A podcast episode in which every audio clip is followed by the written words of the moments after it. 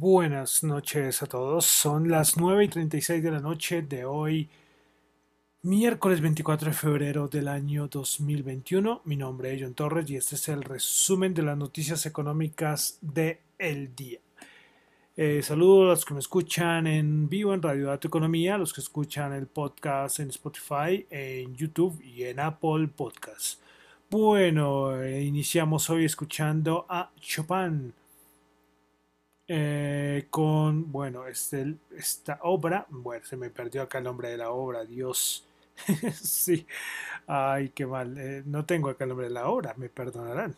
sé que es de Chopin, pero tenía el nombre de la, de la obra y no me atrevo a, decir algún, algún, algún, alguna mentira por acá. Eh, creo que es el preludio eh, Opus 10, si no estoy mal, pero bueno. Estamos escuchando a Chopin, que verdad que mira con ustedes tenía acá y borré ahí donde tenía la, la información, que ustedes que siempre me gusta dar algún datico de la, de la melodía, de la canción que escuchamos al inicio. Pero bueno, entonces los saludo nuevamente. Vamos a comenzar entonces con el resumen de las noticias económicas del día de hoy. Bueno, entonces vamos a comenzar. Vamos a comenzar con Asia. Eh, con el Banco Central de Japón. Pues Kuroda, el Banco Central de Japón, dio varias informaciones respecto a política monetaria de parte del Banco Central de Japón, diciendo que, por ejemplo, que, que la compra de bonos, porque saben que todos los bancos centrales, parte de su política monetaria, ha sido lo de la compra de bonos, y compra de activos. Pues esto que dice el curso del Banco de Japón que se ha ido desacelerando significativamente a medida que los mercados se mantienen un poco más tranquilos. Pero de todas maneras ellos también hacen compra de ETFs, todavía no saben cuándo van a detener esa compra que ya lleva, no es de este año y el anterior, sino llevan ya hace varios años con compra de ETFs. Bueno, eh, y de cierta manera, pues que seguirán, seguirán de todas maneras con sus, con sus compras de activos. Bueno, pasamos a Europa. Tuvimos dato de Producto Interno Bruto alemán del mes de febrero, entonces el cambio, el intertrimestral terminó en 0.3%, se esperaba 0.1%. El anual menos 2,7%, se esperaba menos 2,9%. Tuvimos datos, bueno, pasamos de una vez a Estados Unidos. Estados Unidos tuvimos dato de ventas de viviendas nuevas, de, se esperaba 856 mil, terminó en 923 mil. Este dato es del mes de enero. Bueno, hoy de nuevo tuvimos a Jerome Powell hablando frente a esta comisión del Senado. Y bueno, hoy sí no la escuché completa porque creo que iba a repetir lo mismo que había dicho el día de ayer. Eh, pues, ¿qué les comento? Pues Jerome Powell voy a resaltar algunos 3, 4 puntos. Eh, bueno, primero dijo que algunos precios de los activos les parecen elevados, así creo que me lo dijo el día de ayer. Eh, que aumentarán las, perdón, que la compra de activos se, se, va a reducir cuando las compras, perdón, olviden lo que acabé de decir. sí. Bueno, ¿cómo se va a realizar la disminución de las compras de activos? Entonces, las compras de activos se van a reducir mediante la reducción de compras de bono, pero a su vez, cuando llegue ese momento que la Reserva Federal lo va a anunciar, aumentarán también las tasas de interés, pero eso no se sabe. Por eso ese dato que les di el día de ayer, desde este, el de creo que fue de Money, eh, Money Markers, si no estoy mal, sí, creo que fue los Money Markers, que, que, dan un dato de que posiblemente en el 2022, finalizando el 2022, podríamos tener un aumento de tasas por parte de la, de la Reserva Federal. Eh, bueno, continuamos con más cositas que dijo hoy Jerome Hayden Powell. Eh, bueno, volvió a hablar sobre el dólar digital, que estaba comprometido con esto. Es como les digo, las preguntas fueron hasta similares. Eh, pero bueno, también respecto al dólar digital, dijo que eso era un proceso, que necesitaba preparación y ya además es que se necesita toda una autorización legislativa. Respecto al tema de la inflación, que para Jerome Powell dice que los mete inflación, el popular 2%, podría durar tres años en lograrse. Y también le volvieron a hacer una pregunta respecto a las burbujas, pero en el momento en que le hicieron la pregunta, fue algo curioso porque él se quedó callado y preguntó, todavía tengo tiempo para responder esa pregunta porque eran como cinco minutos nomás como por pregunta y él se quedó callado y la esquivó, o sea, un auténtico crack Jerome Powell, porque de verdad es una pregunta que es muy delicada. Ayer él dijo que nadie podía identificar cuando un activo estaba en burbuja y hoy no quiso hablar del, del tema. La esquivó, curiosamente, no creo. Bueno, continuamos con la Reserva Federal. Hoy fue Claridad que dio algunas declaraciones. lo que dijo, no subiremos las tasas de interés hasta que lleguemos al 2% de inflación y al empleo y al pleno empleo o niveles antes de la, de la pandemia. De todas maneras, Claridad tampoco espera que haya presiones inflacionarias al alza en los próximos meses. Como pueden ver, lo mismo, lo mismo. Todos tienen el mismo. Hizo que hay más eh, todo tiene el mismo discurso, pues les iba a decir que hay más representantes de la Reserva Federal que han estado hablando, pues yo ni que a los nombro, porque imagínense yo diciendo cuatro de los mismos, ¿se acuerdan? Que yo antes sí los decía casi todos, pero es que no, no valía la pena. Bueno, y otra cosita más de Estados Unidos es que hoy eh, hay un sistema, el sistema de la Reserva Federal, que es todo un programa y todo esto que a nivel tecnológico, que es el que permite a los bancos enviar dinero de un lado a otro, pues hoy se cayó, hoy hubo una falla tecnológica y por varias, no sé si horas, pero sí por un tiempo eh, se cayó, se cayó el sistema, se le pasó a la Reserva Federal. Muchos decían que tanto que dicen de critican al Bitcoin, pero la blockchain todavía nunca se ha caído. Ahí lo dejo. Bueno, vamos a Colombia, a Colombia, Colombia, Colombia. Y es que hoy tuvimos un dato importante que es la encuesta de opinión empresarial de enero del 2021 por parte de Desarrollo.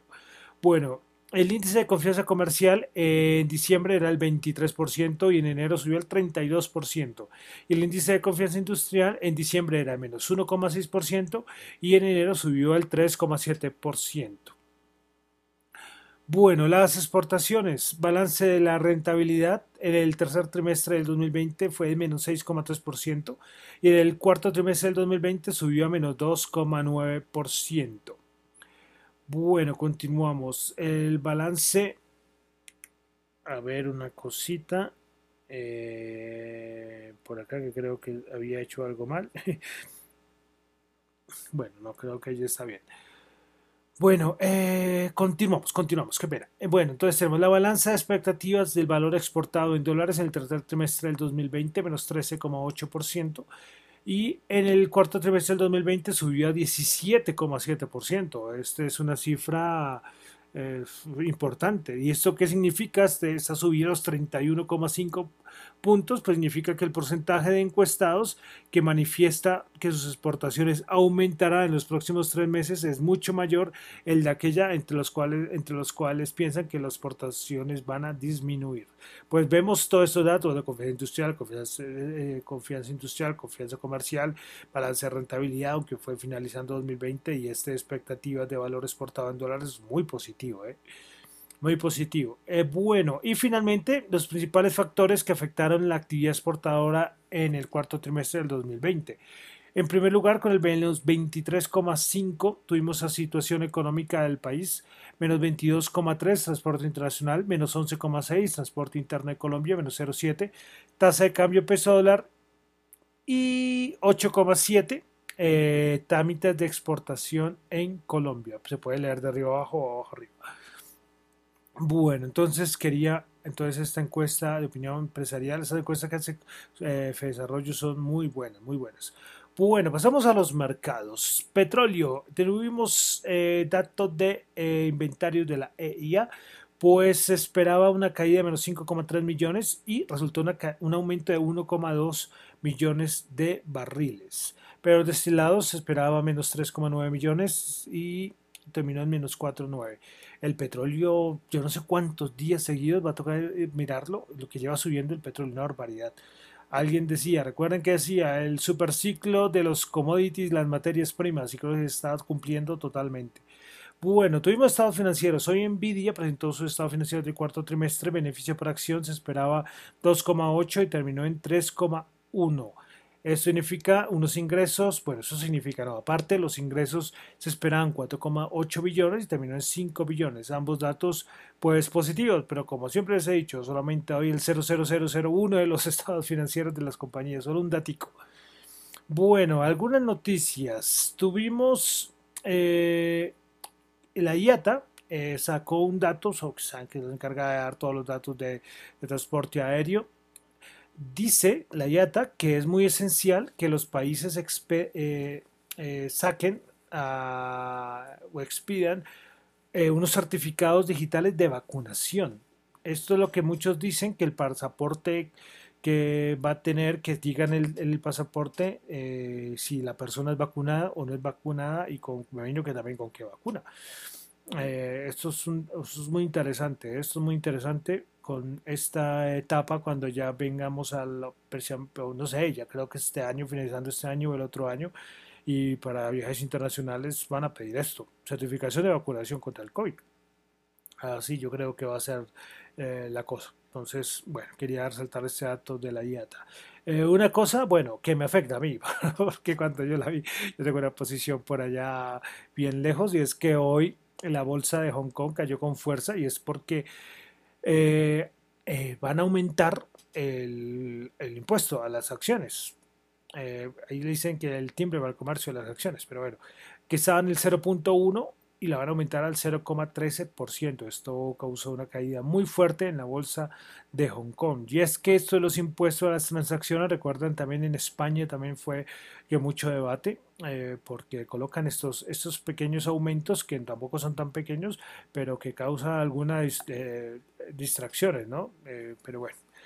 Bueno, y finalmente me sorprendió hoy que parece que resucitaron los Wall Street, los, Wall, Street Bets. Parece que resucitaron. Hoy vio GameStop a subir como el 80%, en After Hours iba subiendo el 50%, eh, AMC también, parece que van a volver a sus andadas estos, ojo, ojo. Hoy me, cuando yo vi la noticia, hombre, ¿se acuerda que lo que yo lo había comentado? Yo decía, si esto es una película, esto no se puede quedar acá así siempre ellos resucitan. Yo creo que les comenté eso en, algún momento del, de alguno de los podcasts cuando hace una semana. Yo dije, estos vamos a esperar si van a resucitar. Y parece que sí, vamos a ver mañana. Ya de todas maneras Robin Hood también sacó eh, algún, algún aviso porque eso es un dolor de cabeza para, las, para los brokers. Y bueno, veremos a ver, a ver qué, qué pasa con, con esto de los... Con, con esto de los Wall Street Bets que parece que resucitan y los Reddits, bueno, mañana pendientes. Bueno, vamos a pasar a los mercados. ¿Qué pasa con los mercados? La nada, rebote, otra vez lo mismo, a las andadas. Eh, a nivel fundamental, culpemos a Powell, porque de que Powell empezó a hablar el día de ayer, el, el, el cuánto subió, como 700 puntos entre ayer y hoy subió el Dow Jones, por ejemplo. Pero a nivel técnico también, en un nivel técnico rebotaron los índices. Ahí, ahí dejo mi, mi, mi, mis razones. Y yo sigo esperando, no sé, creo que me voy a quedar esperando una corrección mayor del SP500. Ahorita, una corrección, creo que fue que corrigió como el 4%, nada, una corrección. El Nasdaq se alcanzó a corregir creo que un, un poco más del 7%, pero la del SP500, nada, bueno. Vamos a comenzar, Nasdaq 100, 107 puntos subió, más 0,8%, 13.302. Principales ganadores del día, Tesla 6,1%, wow. Lambda Shares 6% y Applied Materials 5.7%. Principales perdedoras, eh, Berix Analytics menos 9.6%, Baidu menos 5.7% y Pinduoduo menos 4.5%. El SP500 subió 44 puntos, 1.1%, 3.925. Principales ganadoras, tuvimos a eh, Norwegian Cruise con 9.2. Yo los que les he dicho, este sector turístico no para de subir. Eh, Mosaic 8.7, United Airlines 8.6%. Principales perdedoras, Verix, perdón, Verix Analytics menos 9.6, Lowe's Company menos 3.7 y Leidos menos 3,3. En el SP500 ahorita está en 3.925, pero el nivel clave fue los 3.800. Si en algún momento la corrección rompe, si llegara a suceder, aunque yo no, ya lo estoy dudando, eh, alguna corrección rompiera esos 3.800, cuidado, pero por arriba los 4.000 ya lo esperan, yo lo coloqué en Twitter. Esta semana con Powell hablando, tenemos que meter los 4.000, vamos a ver, le quedan dos días para, para alcanzarlos, y está nada. Bueno, el Dow Jones subió 424 puntos, 1,3%, 31.961. Principales ganadoras subimos a Boeing 8.1%, Raytheon Technologies 4.9% y Chevron 3.6%. Principales perdedoras Home Depot menos 2.7%, Walmart menos 1.6% y Pfizer menos 0,4%. Pasamos a la Bolsa de Valores de Colombia. Eh, vale decir una cosa la Bolsa de Valores de Colombia, hoy salieron resultados de Bancolombia.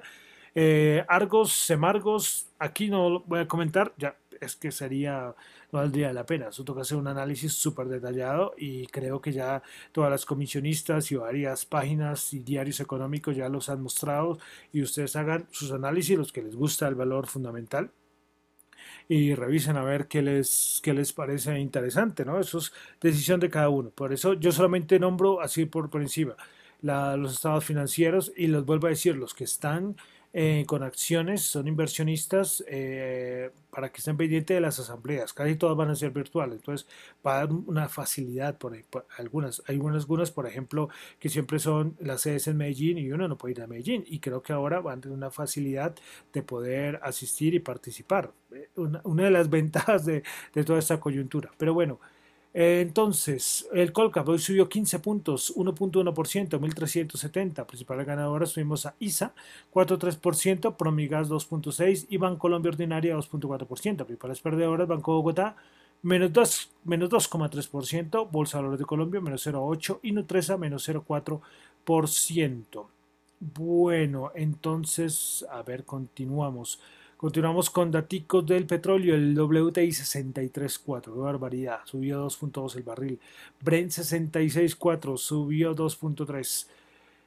El oro 1804 bajo 1, Bitcoin ahí tratando de reaccionar, unos grandes eh, MicroStrategy comprando, Square también comprando más.